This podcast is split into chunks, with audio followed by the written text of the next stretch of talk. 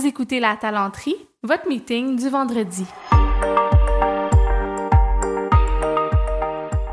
Bon vendredi, bienvenue à ce tout nouvel épisode du podcast La Talenterie, le podcast où on parle d'entrepreneuriat, du monde du travail et d'innovation sociale. Cette semaine, on est sur un sujet un petit peu plus concret au niveau vraiment du monde du travail et de la, réalité dans laquelle on vit en ce moment. C'est un sujet qui est très actuel. On parle de santé mentale en contexte de télétravail.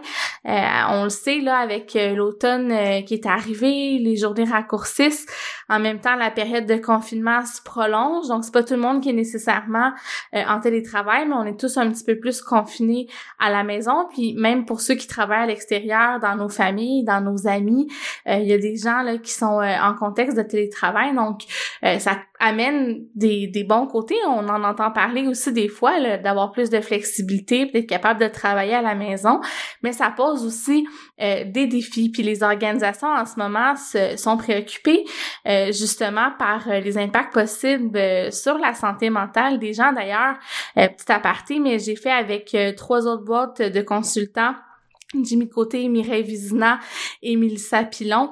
Euh, on a mené une enquête, en fait, euh, auprès des PME au Québec pour euh, mesurer un certain nombre de choses. Puis une des choses qui ressortait, c'est qu'en matière de santé, la grosse priorité des organisations en ce moment, c'est vraiment sur la santé mentale, avant la santé physique, avant la santé sociale et avant la santé financière. donc, je pense que cet épisode-là va tomber à point pour beaucoup de gens qui peut-être cherchent des fois des pistes euh, de réflexion ou des éléments de solution qui sont très concrets. Marie-Josée, vous allez le voir, euh, étant donné là, que c'est le genre de, de mandat euh, qu'elle prend dans, dans, le, dans la vie de tous les jours, finalement, elle avait des belles, des belles choses à nous partager. Donc, c'est un épisode que je suis très contente de vous présenter aujourd'hui. Vous allez voir aussi dans le ton des échanges, Marie-Josée, c'est quelqu'un qui gravite dans mon réseau d'entrepreneurs. C'est une femme que j'aime beaucoup, que je trouve très inspirante. Je suis certaine que vous aussi, vous allez euh, la trouver euh, très inspirante, vous allez adorer l'écouter. Donc sans plus tarder, on se transporte dans la conversation que j'ai eue avec Marie-Josée Drouin de chez Arima Conseil.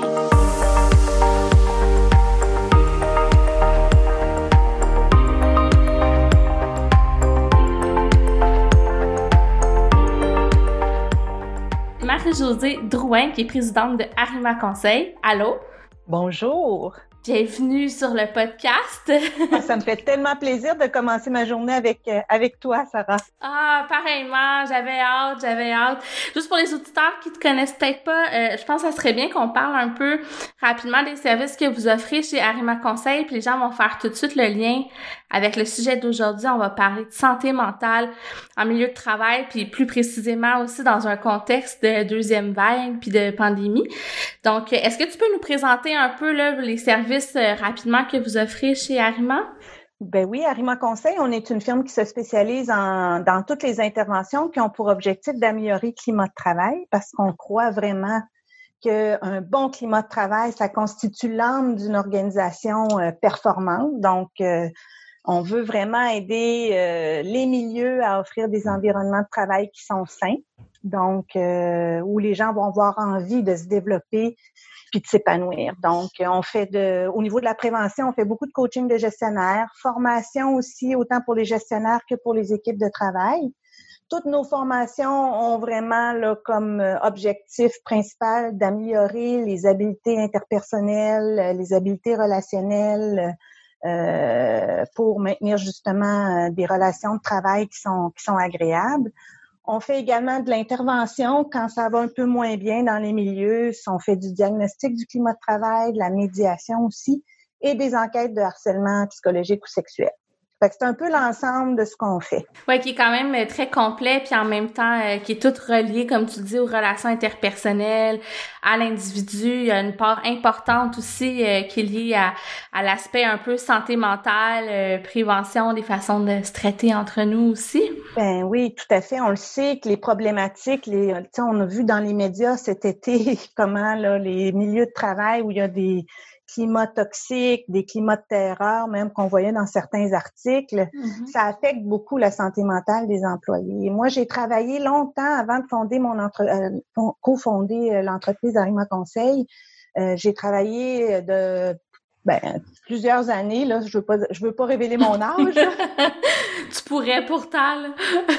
J'ai travaillé longtemps en programme d'aide aux employés euh, avant de partir l'entreprise. Puis on, on, pouvait voir là, dans, tant dans nos interventions dans les équipes de travail que en psychothérapie, euh, les, les, les, impacts de mauvais climat de travail sur la santé mentale, euh, euh, les éléments organisationnels qui peuvent affecter la santé mentale, moi, ça me touchait beaucoup. Puis je me disais, quand on a cofondé l'entreprise, là, euh, on, on voulait, c'était notre objectif, c'était d'aider le milieu de travail à euh, protéger, si on veut, la santé mentale des employés. Puis vous le faites très bien d'ailleurs. Euh, je connais beaucoup de, on, on a beaucoup de contacts en commun, tout ça. Puis vous êtes un peu comme la référence dans le réseau quand il y a des enjeux ou des choses. C'est comme ah qui appelle euh, Arima Conseil, Marie-Josée ou quelqu'un dans son équipe. Donc euh, donc voilà. Puis aujourd'hui, c'est toi-même qui me dis ah, ça serait intéressant parce qu'on voulait faire un podcast ensemble. Puis tu me dis moi je pense qu'il faudrait qu'on parle de santé mentale en milieu de travail. C'est un sujet qui est comme brûlant à l'heure actuelle. On l'a vu là même euh, dès le début de la pandémie, il y avait des, des statistiques un peu bon dans LinkedIn qui popaient qui disaient un employé sur deux euh, va pas bien, tout ça. Bon là on a eu la première vague, on a eu un petit break cet été. Euh, puis là ben pour récupérer malheureusement au niveau de la santé mentale. Oui ben c'est ça, veux-tu veux-tu l'expliquer? Parce qu'avant qu'on enregistre, tu m'avais expliqué un peu justement l'impact là de, du fait de pas avoir le temps de récupérer avant la deuxième vague? Mais c'est sûr que la première vague, là, puis là, j'apprendrai rien à personne. On, a vu beaucoup, beaucoup d'informations là, euh, circuler à ce sujet-là. Mais c'est sûr que la première vague a eu des impacts importants sur la santé mentale euh, des travailleurs. J'ai, il y a une étude faite par l'Université Laval au mois de mai, un sondage qui évaluait là, vraiment la détresse psychologique à, les organisations bienveillantes, je crois que le pourcentage était à 38 des employés. Puis les organisations où on se préoccupait pas beaucoup de la santé mentale, où on n'en parlait pas beaucoup, le niveau de détresse était à 61 C'est énorme, énorme.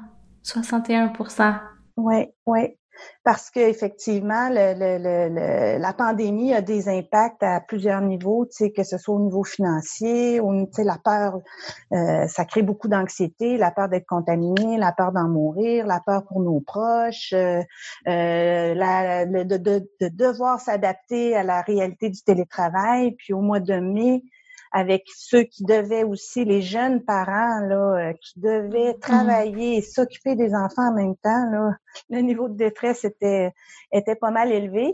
Puis bien que euh, pendant l'été, on a pu se reposer un peu, les impacts d'un gros stress comme ça, euh, c'est long avant de pouvoir récupérer là, au niveau de la santé mentale. Donc, l'été est un peu, un peu trop court. Puis là, l'arrivée de la deuxième vague fait qu'il y a beaucoup de vulnérabilité actuellement. J'ai beaucoup de, clients qui nous appellent en disant Oh, mon personnel est déjà épuisé. D'habitude, ça arrive beaucoup plus tard dans l'année que je vois des symptômes de fatigue et d'épuisement. Hmm. Mais c'est déjà commencé dans les entreprises actuellement. Puis on enregistre, on est à la mi-octobre, donc euh, c'est effectivement très tôt. Là, on est encore, euh, on vient tout juste de passer euh, la rentrée scolaire. Puis as-tu l'impression que parce que justement, on a l'impression que d'une certaine façon, c'est quasiment le nouveau normal, la pandémie. Peut-être on est moins alerte un peu. Ou on, as-tu un peu cette impression-là qu'on prend pour acquis que c'est rendu correct puis qu'on a moins de mesures préventives euh, en place? Bien, je peux pas dire que c'est le, cas pour tout le monde, parce qu'on reçoit plusieurs appels d'employeurs qui veulent vraiment mettre en place des, des solutions concrètes pour soutenir le personnel pour l'hiver qui s'en vient. Mais euh, c'est sûr que oui, on s'est un peu adapté à la réalité du télétravail hein, pour plusieurs. Euh, puis effectivement, on peut penser que tout va bien, mais on a pour les gestionnaires, évaluer l'état psychologique des employés à distance comme ça, c'est pas évident. Non, c'est ça. Par avant, tu voyais ton, ton employé arriver au travail, tu pouvais voir juste par son langage non verbal s'il allait bien, s'il va bien ou pas bien.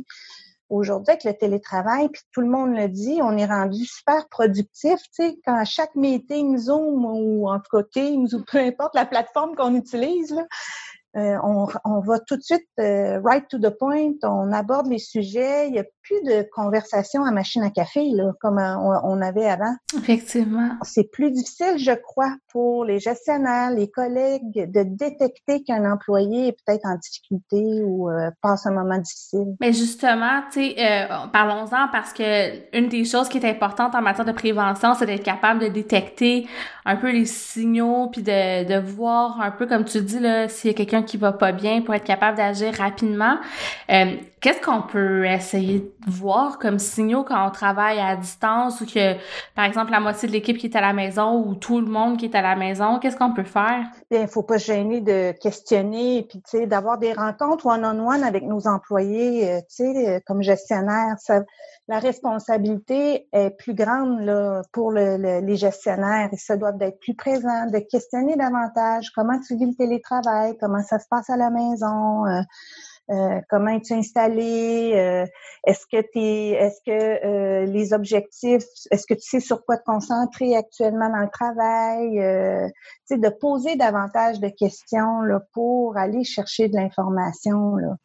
Mais comment on détecte un employé qui peut, tu sais, souvent on va le voir par des, tu sais, un employé qui a c'est des changements d'attitude ou de comportement. Quelqu'un qui va continuellement refuser les rencontres euh, virtuelles, par exemple, qui va chercher à éviter les contacts, ah, ça, c'est un indice. Alors que surtout si l'employé auparavant était euh, assez grégaire, euh, enjoué, il parle à ses collègues, euh, puis là, quand on sent qu'il se retire ou qu'il évite les rencontres, ça pourrait être un indice. Euh, les erreurs fréquentes aussi au les, les, les, les, problèmes de rendement, les erreurs, les oublis qui d'habitude n'étaient pas présents. Là, un, un problème de rendement, là, euh, un nouveau problème, mais ça, ça pourrait signifier que l'employé est préoccupé par peut-être une problématique familiale ou euh, une situation personnelle, en fait, puis qui l'empêche d'être concentré dans le travail. Oui, parce qu'il y a ça aussi qui continue. Là, oui, il y a le stress de la pandémie, mais il y a la vie euh, qui continue, puis il y a des situations, comme tu dis, familiales ou personnelles qui continuent à, arriver, sauf qu'on est moins à, même de, de s'en rendre compte. Là. Ben oui, puis il y en a plus, même, je dirais, là, euh, parce qu'on s'adapte tous à ce, ce gros changement qu'est la COVID, là, donc euh, se retrouver, par exemple, avec notre conjoint dans la même maison à longueur de journée, tous les deux en télétravail, ça peut être difficile pour plusieurs. Oui, effectivement, il y a des couples, malheureusement, qui n'ont pas survécu, dès la première vague tout ça parce que justement, euh, c'est beaucoup de pression sur, euh, sur le couple. Là, fait que ça peut être euh, c'est ça. Puis ça a des impacts évidemment au travail quand on a des gens qui viennent de se séparer, par exemple, ou bon, personnes qui sont inquiètes pour leurs les parents euh, vieillissants qui sont seuls à la maison. J'imagine que ça arrive aussi probablement encore plus que si c'était déjà le cas. Là. Ben oui, c'est ça exactement. Donc, euh, puis tantôt tu, tu disais euh, un, changement de comportement soudain, euh, par exemple quelqu'un qui commence à refuser des, des meetings, ça peut être un, un signe que ça va pas bien.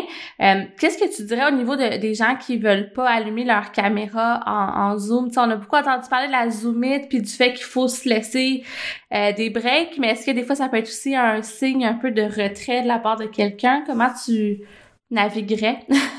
Ben, moi, je pense qu'il faut, comme gestionnaire, c'est difficile d'évaluer comment notre employé va si on le voit pas.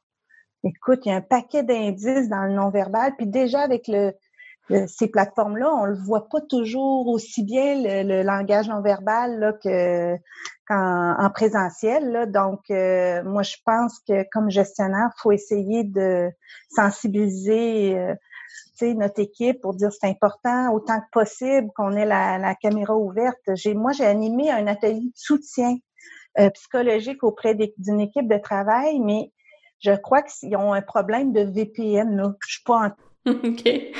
Un VPN, juste pour que les gens comprennent, c'est un réseau interne euh, informatique. Tu peux continuer? si on allume nos caméras, on va, la connexion sera pas bonne, on pourra pas échanger euh, euh, comme il faut. Mais je vous dis, c'est très difficile d'évaluer l'état psychologique des gens si on n'a pas le, le, le, le, visuel. Donc, comme gestionnaire, moi, je sensibiliserai mon équipe autant que possible à ce que la caméra soit ouverte justement pour créer des liens, sortir davantage de l'isolement, puis pouvoir justement là euh, reconnaître les signaux là, euh, qui pourraient nous indiquer que ça va ça va pas bien pour euh, certains. Là. Ouais, puis est-ce que tu mélangerais ça un peu avec le fait de pas abuser justement des rencontres Zoom tout ça pour pas trop fatiguer les gens? Ou tu dis ah plus on se voit mieux mieux c'est? Comment tu le Non, je crois qu'il faut doser parce que ça fatigue aussi mais il faut surtout maintenir un contact de qualité, tu sais, puis pas avoir peur aussi de, de mettre un peu de place pour l'informel dans nos mm. rencontres, tu sais, juste échanger pour euh, comme à la machine à café là. Ouais.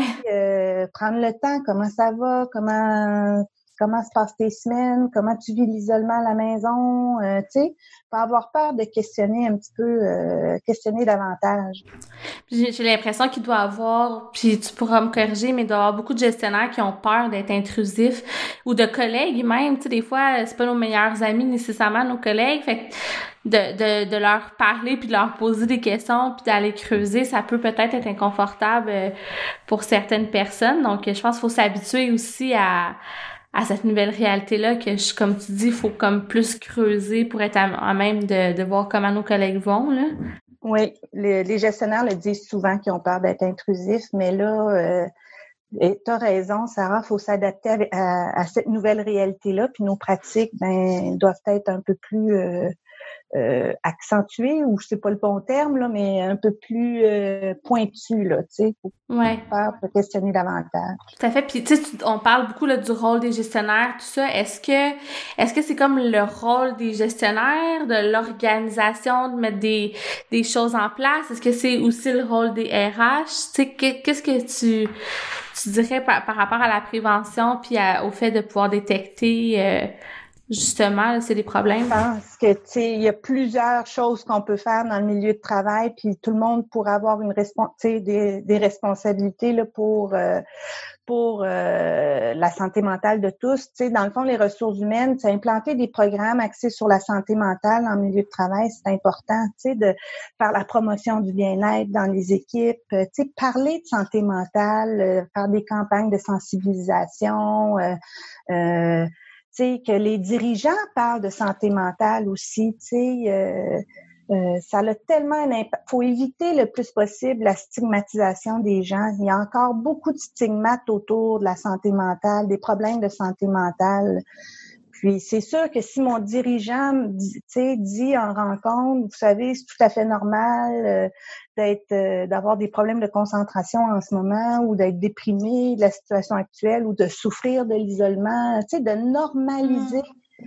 le vécu. Plus, tu sais, les têtes dirigeantes vont faire de la place à ça, plus ça va euh, amener une culture où, tu sais, c'est, c'est, valorisé d'aller chercher le support nécessaire pour euh, l'aide nécessaire pour éviter de sombrer dans un problème de santé mentale. Fait que quand les dirigeants en parlent, ça facilite l'accès à des ressources.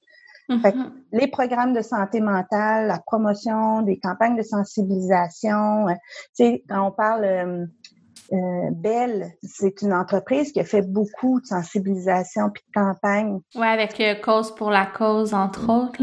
Oui, oui, oui. Mais eux, si on regarde leurs données, là, j'ai vu, j'ai vu un article là-dessus. La moyenne des, des consultations en programme d'aide aux employés, là, c'est à peu près 10 à 15% des employés qui consultent au PAE. Mais eux, là, les dernières statistiques, c'est 36% des employés. C'est ah wow, c'est le triple presque. Oui, mais en même temps, ils ont une baisse aussi de 20 là, des, euh, au niveau des invalidités long terme. Tu sais, fait que de faciliter de l'accès à des ressources, à de l'aide appropriée, ça aide énormément à éviter que les problèmes de santé mentale se chronicisent puis euh, euh soient, plus importants. Là. Puis pour les, les organisations, petit aparté, mais c'est pas tout le monde qui avait un PAE en place nécessairement, euh, mais il y a beaucoup de gens qui ont mis en place aussi récemment des services de télémédecine avec des plateformes, par exemple comme Dialogue. Ben des fois il y a, y a un volet santé mentale qu'on peut ajouter au service. c'est c'est quand même abordable. PAE aussi, là, remarque que c'est abordable, mais... Euh, Moi, je crois qu'il faut diversifier les, les sources de, d'aide, que ce soit justement de la télémédecine, le PAE, des ateliers aussi en entreprise. Ça pourrait être de, de des ateliers pour apprendre la méditation pleine, de, pleine conscience. Euh, ça peut être aussi des groupes de soutien. Euh, on le fait dans certaines organisations. des programmes aussi d'autogestion du stress tu sais, pour varier les, les sources d'aide, parce que c'est ça, comme on, je le disais tantôt, c'est seulement 10 à 15 des employés, des employés qui vont en programme d'aide aller en psychothérapie. Mais si on regarde les statistiques du mois de mai, qu'on a au moins, euh, entre 38 et 61% des employés qui éprouvent la détresse ben faut aller les chercher autrement là ces gens-là pour euh, les sensibiliser à prendre soin d'eux là pour traverser cette pandémie là. Puis j'aime ce que tu dis parce que c'est pas tout le monde qui a envie d'aller consulter ou de chercher de l'aide externe, fait que de les outiller pour qu'ils puissent euh, faire des autodiagnostics euh, ou tu sais se, se, rendre compte un peu OK, ça va moins bien puis qu'est-ce que je peux faire pour essayer de faire attention à ça, mais aussi tu parlais de faire des ateliers avec des gens parce qu'on parle souvent puis c'est le réflexe puis c'est normal là, du rôle des gestionnaires, le rôle des RH, on en a parlé toi puis moi même de façon spontanée, mais reste que collectivement comme équipe, on a une responsabilité de prendre soin les uns des autres. Puis j'aime cette approche-là aussi de dire ben on peut s'entraider entre nous puis devenir des, des ressources un peu euh, pour, pour nos collègues aussi là. Ben oui, parce que la COVID, là, on pensait au début que ça allait être un sprint, à l'image d'un sprint, là, mm-hmm. tu sais, que oh, un mois ou deux, là, on va se confiner, puis ça va être fini, mais là, la crise, c'est plutôt un marathon, là. Donc, il faut vraiment créer dans le milieu de travail des, puisqu'on est dans un marathon, il faut fournir des points de ravitaillement. Tu sais, puis moi, je crois que dans les prochains mois, ce qui va être difficile pour les gens, c'est l'isolement. Là, on s'en va vers l'hiver. Puis là, même euh, Legault le disait hier, là, pour Noël, là, tu sais, des regroupements dans des lieux fermés, euh, tu sais, c'est... Mm-hmm. ça risque de pas se passer, le Noël. passer, exactement. Fait que moi, j'anticipe, si mon point de vue personnel, c'est que vraiment, l'isolement va finir par vraiment créer... Euh, euh, les gens vont avoir des symptômes d'anxiété, de dépression, des, symptômes dépressifs.